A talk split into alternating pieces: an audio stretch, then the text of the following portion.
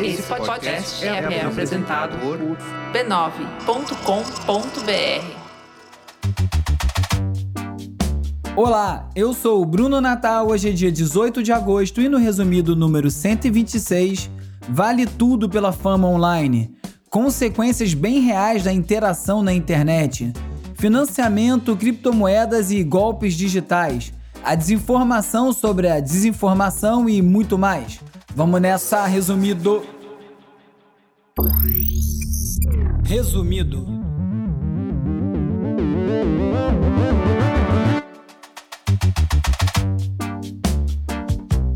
Olá, resumista! Esse é o Resumido, um podcast sobre cultura digital e o impacto da tecnologia em todos os aspectos das nossas vidas. Como você tá com a pandemia, hein?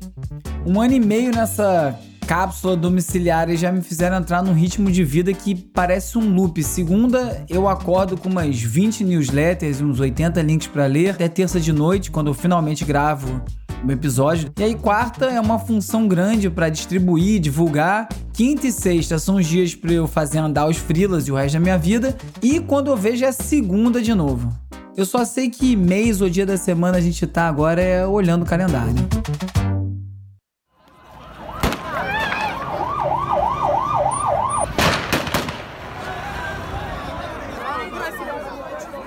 Nessa semana que começou com a triste notícia da tomada de Cabul pelo Talibã, nada mais apropriado do que começar o episódio falando sobre Miles Rutledge e o encontro dessa tragédia geopolítica e o mundo digital, conforme foi reportado na Input Magazine. O inglês de 21 anos teve a brilhante ideia de ir para o Afeganistão, a troco de nada, atrás de aventuras e para tirar uma ondinha no Fortran, que é o fórum mais conhecido por ser um celeiro de idiota, e também no Twitch. E ele achava que o Talibã ainda ia levar 90 dias para chegar em Cabul, como se isso já não fosse imbecilidade o suficiente, como se isso fosse um cenário propenso a ir para Cabul. Ele foi surpreendido pela chegada relâmpago dos insurgentes já no domingo. E aí, como se as forças de ocupação não tivessem nada mais importante para fazer, sei lá, retirar afegãos que trabalharam em conjunto com eles antes que eles sejam assassinados pelo Talibã, esse rapaz aí de ouro já foi retirado do país.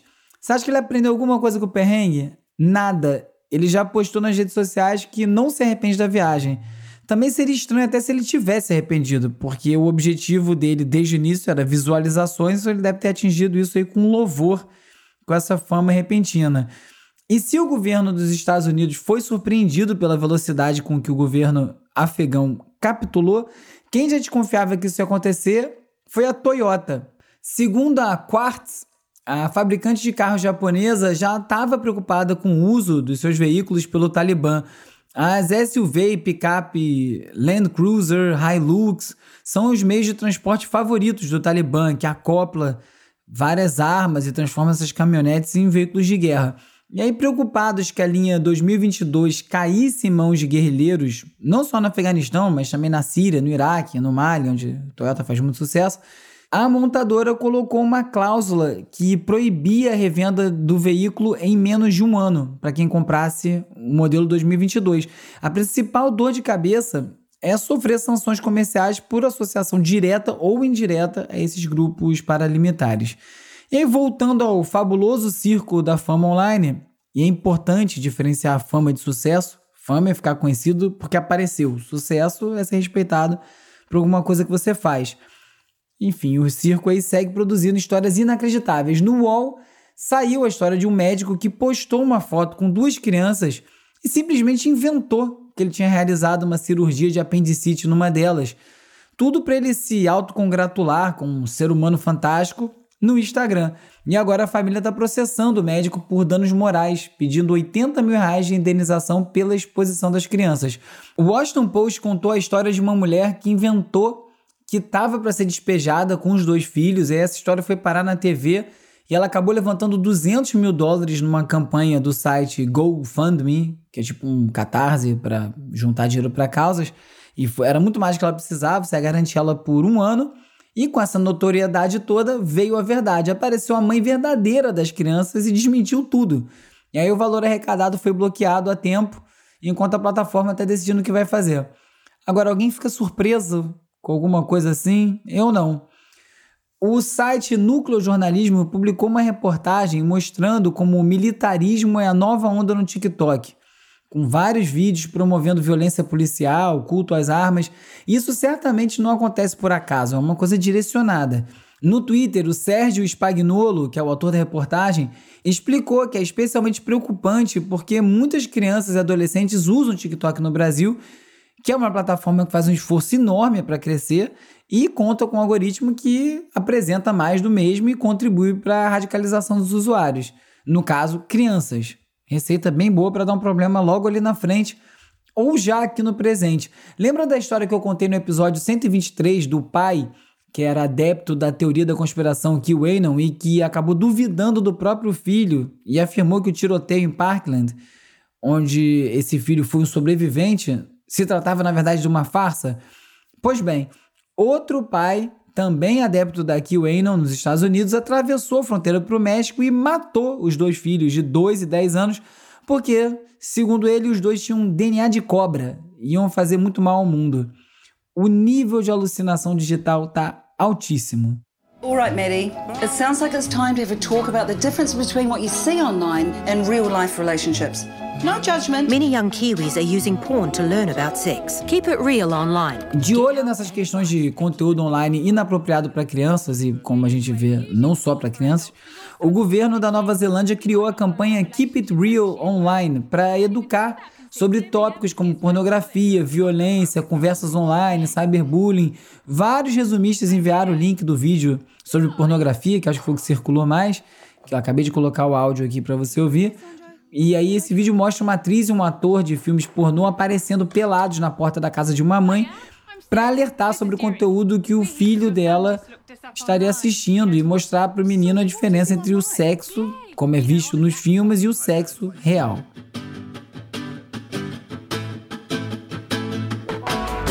Dinheiro é um pedaço de papel. Dinheiro é um pedaço de papel. A economia dos criadores, esse formato em que o público paga diretamente para quem produz seus conteúdos favoritos, como fazem 135 resumistas no catarse.me barra resumido e como fizeram outros tantos na campanha Dia do Pix, que eu fiz no mês passado. Muito obrigado a você que colaborou. Essa economia segue dando o que falar. Apesar de eu acreditar no financiamento direto, eu também acredito que as plataformas estão se eximindo da responsabilidade, estão simplesmente repassando a totalidade dessa conta para o público, quando no mínimo essa conta deve ser dividida. Nenhuma plataforma paga sequer um centavo por play de podcast. Nem os valores baixíssimos que eles pagam para os músicos por plays, é zero. Aí, por conta desses desequilíbrios, além das assinaturas, como o Catarse, existe uma discussão sobre os micropagamentos, especialmente nesse cenário em que a consolidação das blockchains vai tornar isso muito mais simples, você pagar centavos ou fração de centavos por algo que você encontrar online. O Sam Lessing, da The Information, levantou alguns pontos de uma maneira bem didática sobre por que essa ideia de micropagamento pode não ser uma boa ideia. Basicamente, esses micropagamentos seriam realizados após alguém consumir um conteúdo.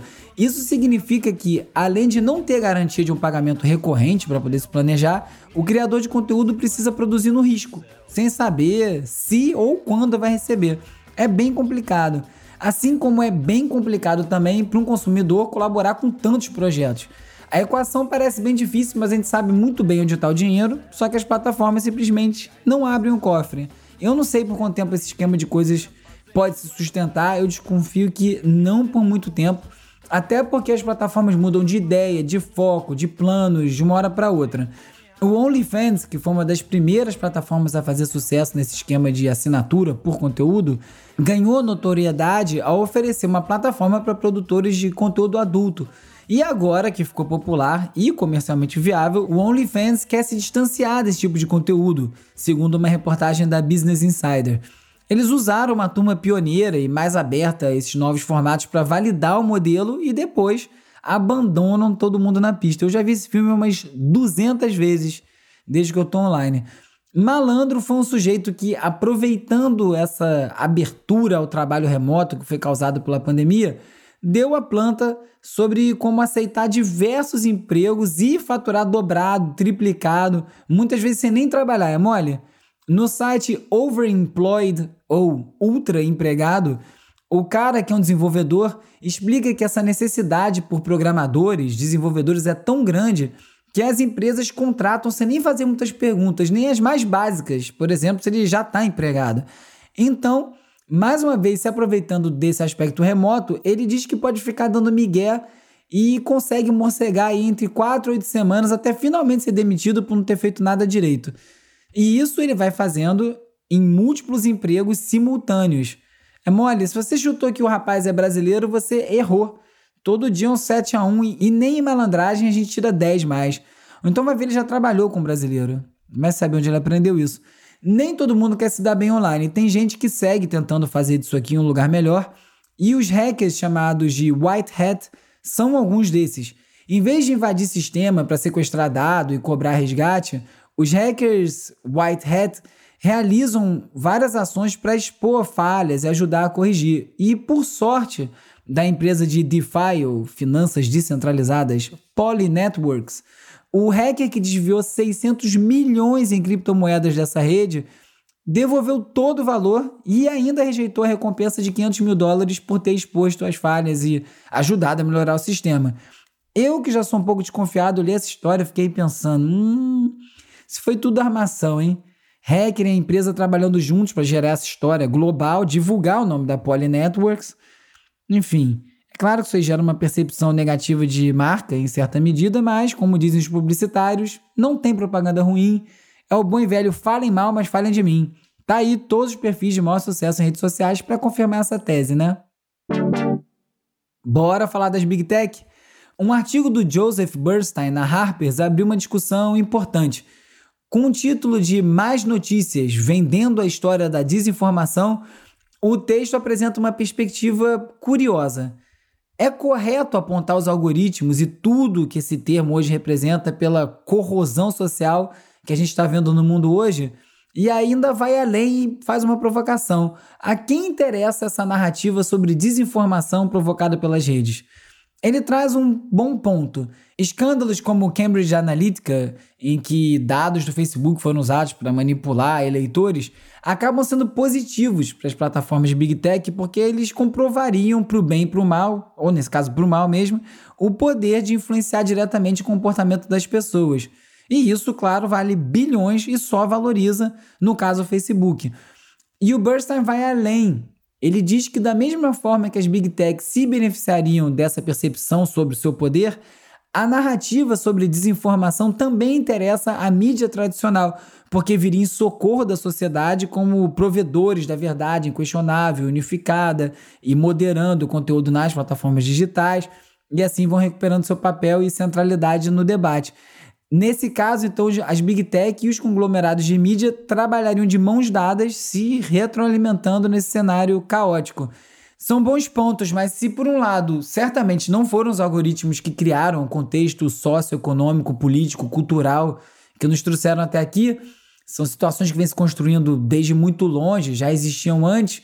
O artigo, por outro lado, minimiza o papel dos algoritmos e das redes sociais na velocidade de expansão e de aprofundamento dessas crises.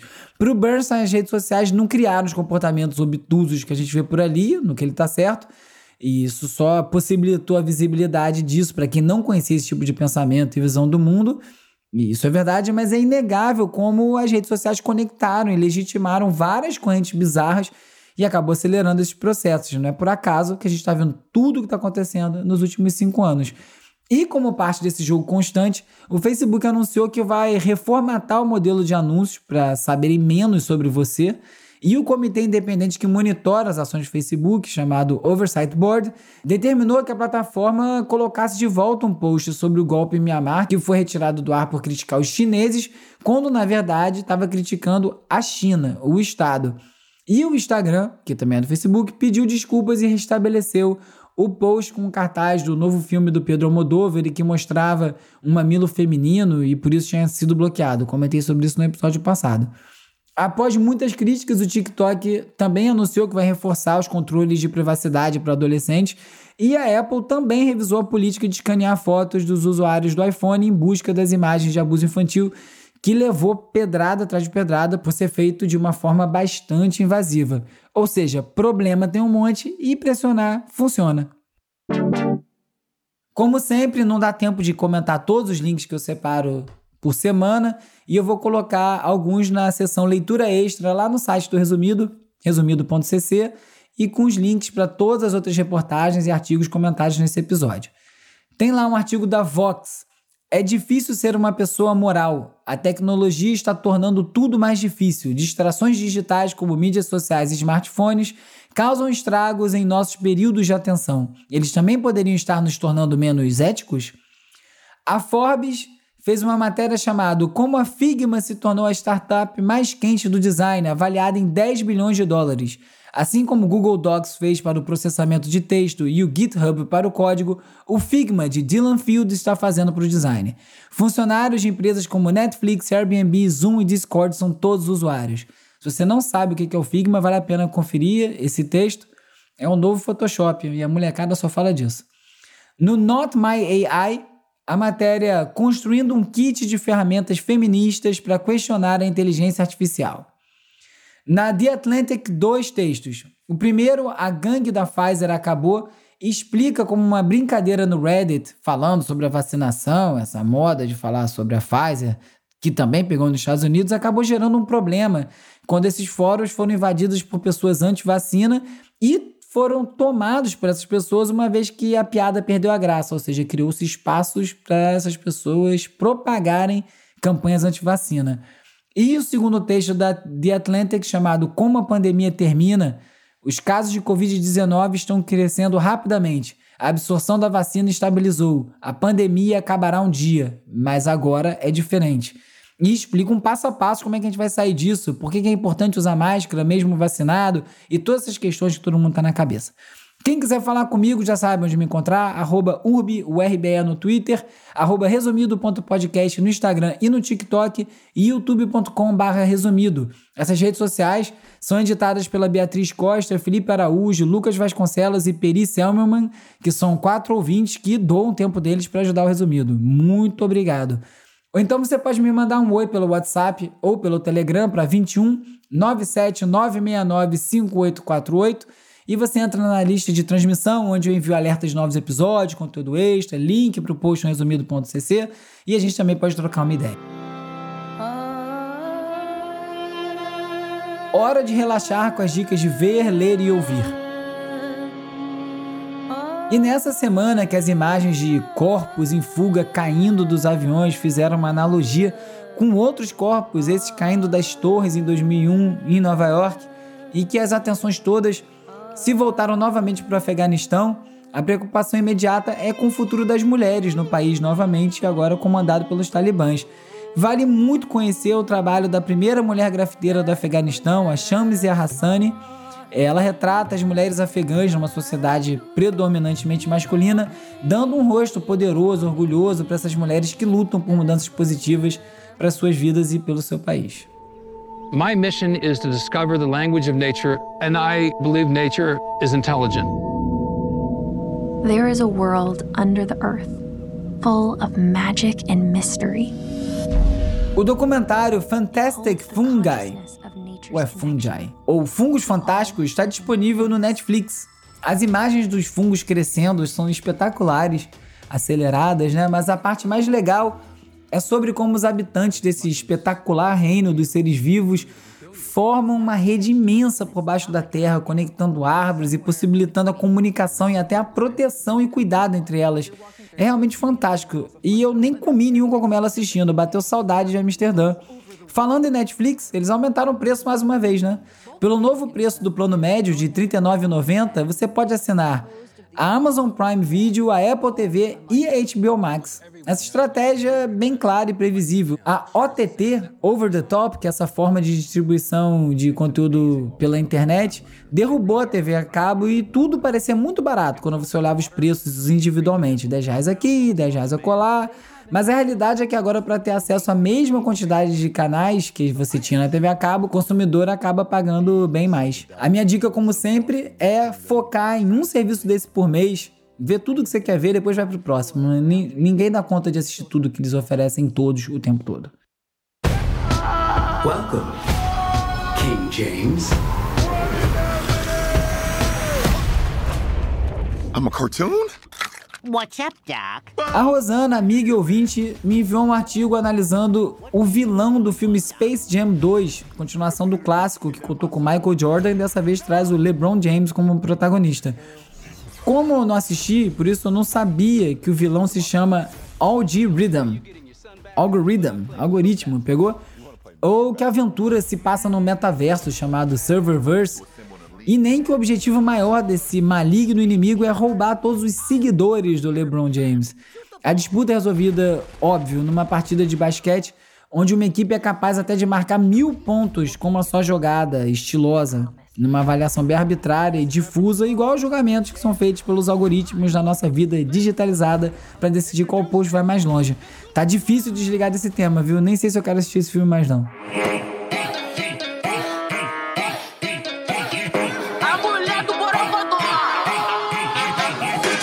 MC Carol já viu macaco em cima do poste, disse que não foi Cabral quem descobriu o Brasil, afirmou ser 100% feminista e agora ela vem mostrar que tem Borogodó.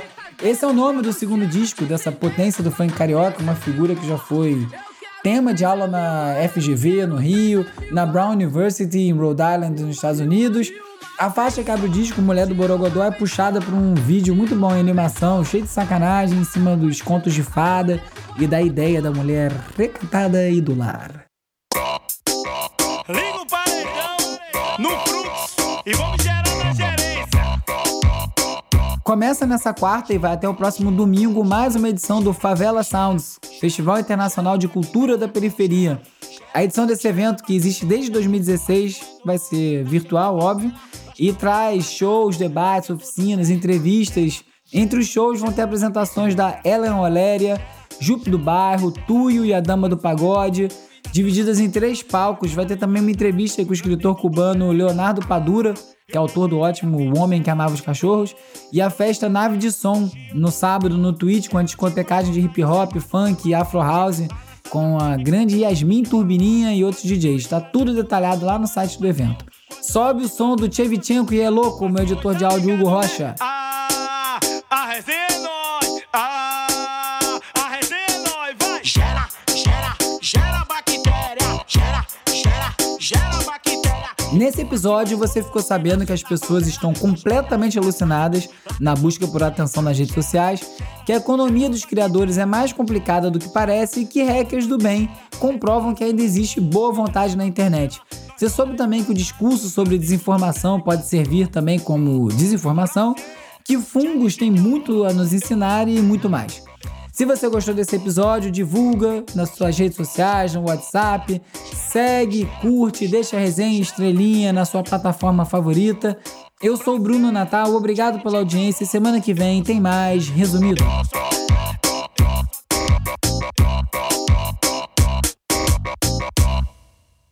Resumido, resumido, resumido.